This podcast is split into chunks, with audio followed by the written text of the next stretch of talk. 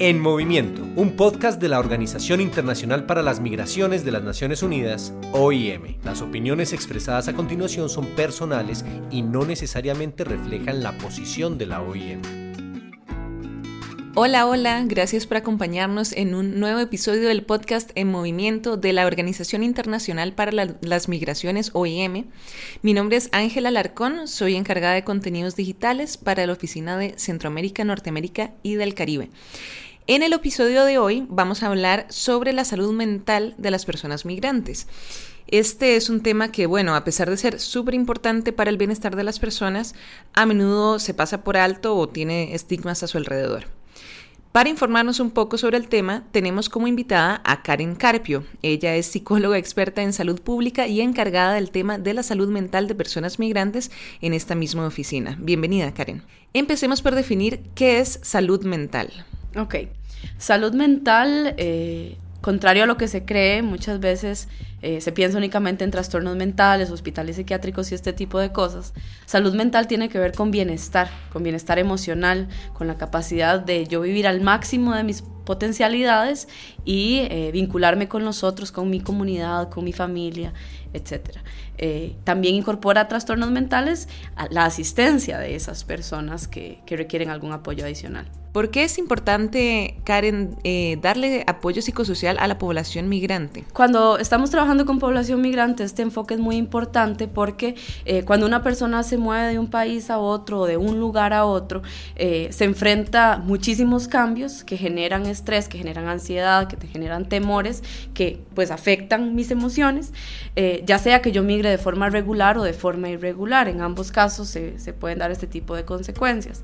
Entonces lo que buscamos es pues asistir a las personas eh, para facilitarles los procesos de adaptación eh, cuando llegan a un nuevo eh, lugar en donde se van a, instalar, para poder integrarse en la comunidad, para poder pues justamente adaptarse a una nueva cultura, nuevas formas de hablar, nuevas formas de, de comer, de expresarse a ver, no todas las personas tenemos las mismas herramientas para adaptarnos. Entonces, en algunos casos, pues las personas requieren más apoyo para adaptarse que otras. Eh, usualmente pues vivimos una pequeña crisis, un pequeño cambio y con nuestras propias capacidades nos adaptamos, pero no siempre es así, a veces requerimos de un apoyo, de una facilitación y ahí es donde la asistencia psicosocial se vuelve muy necesaria.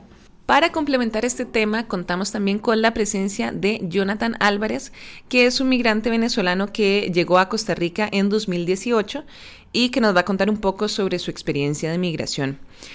Jonathan, bienvenido. Em, quizás si nos pudieras contar un poco primero de cómo era tu vida en Venezuela, cómo era tu día a día y cómo es que deciden venirse a Costa Rica. Ok, en Venezuela eh, básicamente mi trabajo era de representante de venta que aquí llaman agente de venta. Sí, eh, trabajaba ya con una empresa importadora de artículos de ferretería para ventas al mayor. Duré con esta empresa aproximadamente 7, 8 años. Sí, y, pero ya con el pasar del tiempo se fue, como te digo, se fue, se me fue presentando muchos problemas eh, económicamente. Sí, donde ya el dinero ya era no te alcanzaba para cubrir las necesidades básicas. Y bueno, decidí venirme aquí a Costa Rica. Eh, en Venezuela vivía con mi esposa, mis tres hijos. Sí, y mm, bueno, me dieron la oportunidad, un amigo me habló del país. Como te dije anteriormente, me habló, empecé a revisar por internet todo lo correspondiente a Costa Rica y me dio una oportunidad de trabajo aquí. Al principio me vine solo. Sí, duré un año y dos meses solos acá. Y hace poco llegó mi familia. ¿Y este proceso de emigrar, cómo fue? Ok, el medio para llegar aquí fue por avión. Fueron dos horas y media desde el aeropuerto Maiquetía hasta acá, hasta el Juan Santa María. Eh, llegué, ya yo tenía un tío aquí. Él fue el que más o menos me guió. En el hotel duré viviendo aproximadamente ocho meses. Luego me mudé con un amigo a la parte de Tibás cinco esquinas. Y ahí duramos como, duré como cuatro meses. Cuando ya tenía los pasajes de mi familia, decidí eh, alquilar en otra parte, una casa más grande. ¿Cómo fue también este proceso ya a nivel anímico? Al principio, cuando decidí venirme, pega bastante. O sea, anímicamente, porque, o sea, tienes una fecha a tope para arrancar, estás con tu familia, quieres aprovecharlos al máximo.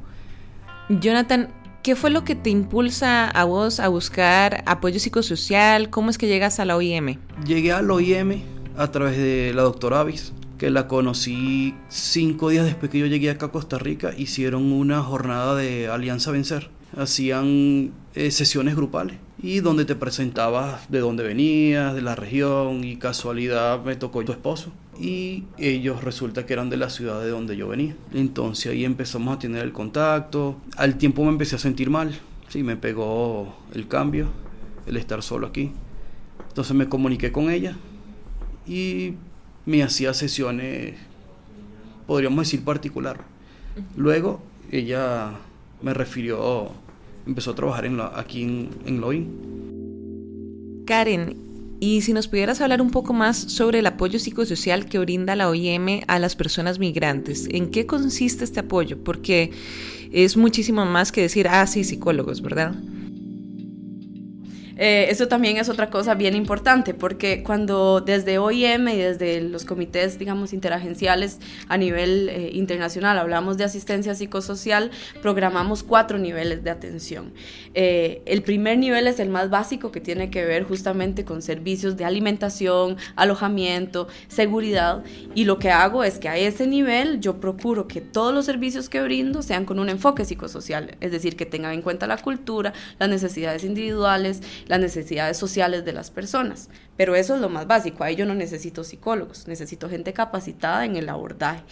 Después tengo un segundo nivel, que es el que tiene que ver con la comunidad y la familia, eh, que justamente es lo mismo, como facilito las relaciones sociales eh, para que las personas puedan construirse de una forma saludable.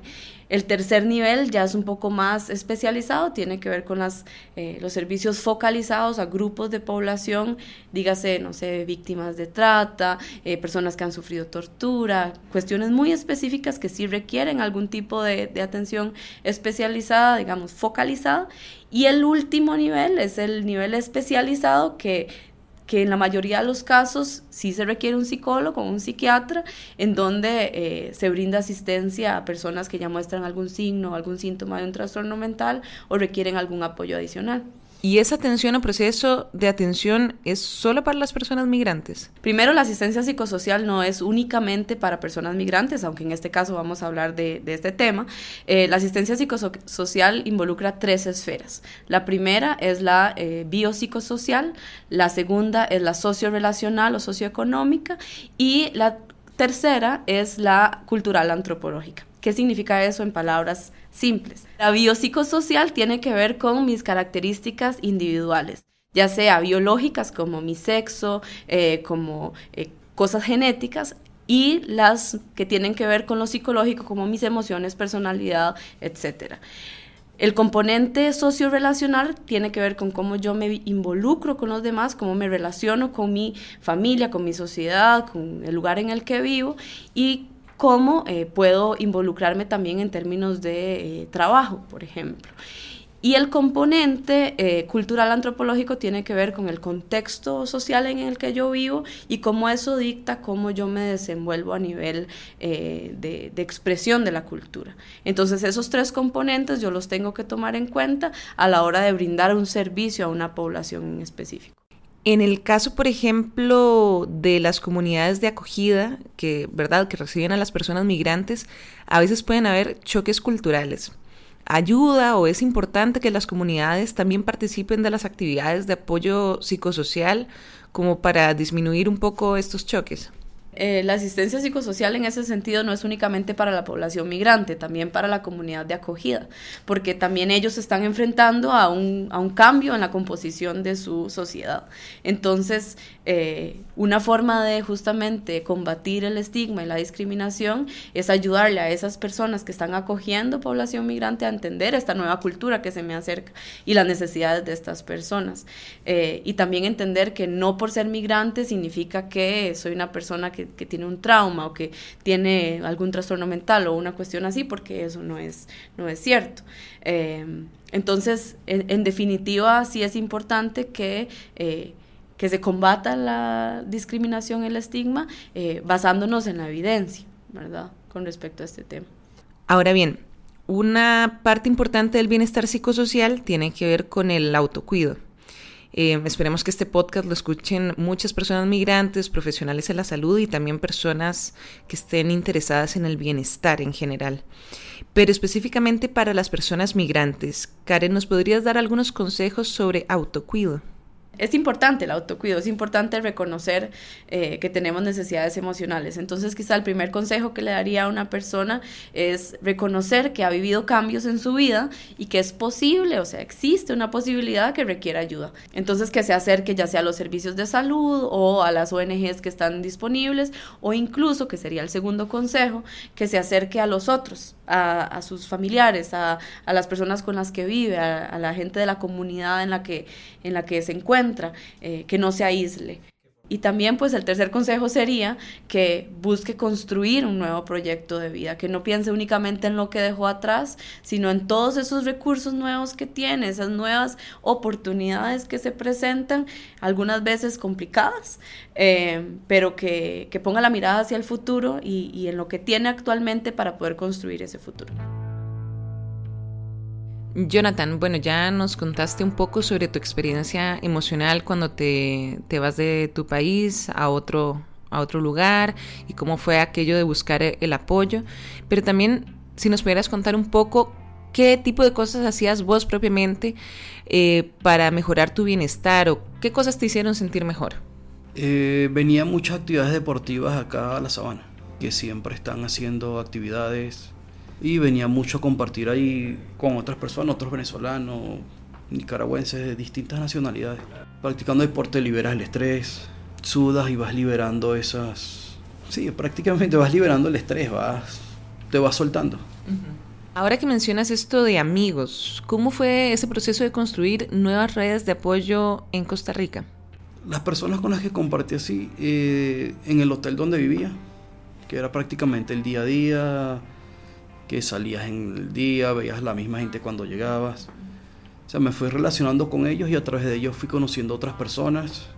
Eh, habían otros venezolanos que vivían en el hotel, la cual no sabía porque cuando yo llegué no, o sea, no trataba con nadie, sino que llegaba del trabajo a la habitación, ahí pasaba todo, toda la noche, parte de la tarde y noche, y hasta el otro día que volví a salir y no tenía contacto con nadie. Pero a, ¿O porque no los conocías? Porque no los conocía. Mm. Pero entonces con el pasar del tiempo vi la necesidad de relacionarme y ahí fui conociendo, como te dije, otros venezolanos que vivían ahí. Y hicimos grupos de amigos y salíamos a caminar todas las noches al Paseo Colón, a comer helados, a comer hamburguesas. Y en esos sitios íbamos conociendo así. Mm, ok, ok. Y, y en el caso de tu familia, ¿Cómo le está yendo a tu familia en eso de integrarse en el contexto costarricense? Llegaron aproximadamente hace dos meses. Eh, los niños están, eh, apenas llegaron a la semana, arrancaron ya uno en la escuela, el otro en el liceo. Ah, súper. Ya se interrelacionaron ya con, con personas de acá pues, y les va muy bien. Mis hijos les gusta el país.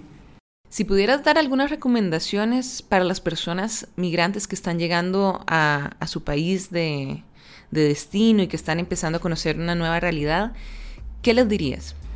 Eh, que tengan paciencia, que tengan mucha paciencia, eh, busquen ayuda. Sí, por lo menos a mí me ayudó mucho lo que la institución lo vi con respecto a mi situación Mm, no social, eh, emocional. De verdad me ayudó mucho. Lo que les recomiendo es eso, que tengan mucha paciencia y busquen integrarse a grupos deportivos, culturales, para que se vayan relacionando, que no se aíslen. Bueno, muchísimas gracias a ambos invitados por su tiempo, por su disposición en esta conversación sobre salud mental y apoyo psicosocial a personas migrantes. Espero que podamos seguir cubriendo más temas relacionados eh, en el futuro. Pronto vamos a estar de regreso con un nuevo episodio del podcast En Movimiento. Gracias por escuchar el podcast En Movimiento de la Organización Internacional para las Migraciones de las Naciones Unidas, OIM. Pronto regresaremos con una nueva edición. Para más información sobre migración en Centroamérica, Norteamérica y el Caribe, le invitamos a visitar www.rosanjose.iom.int o a seguirnos en nuestras redes sociales.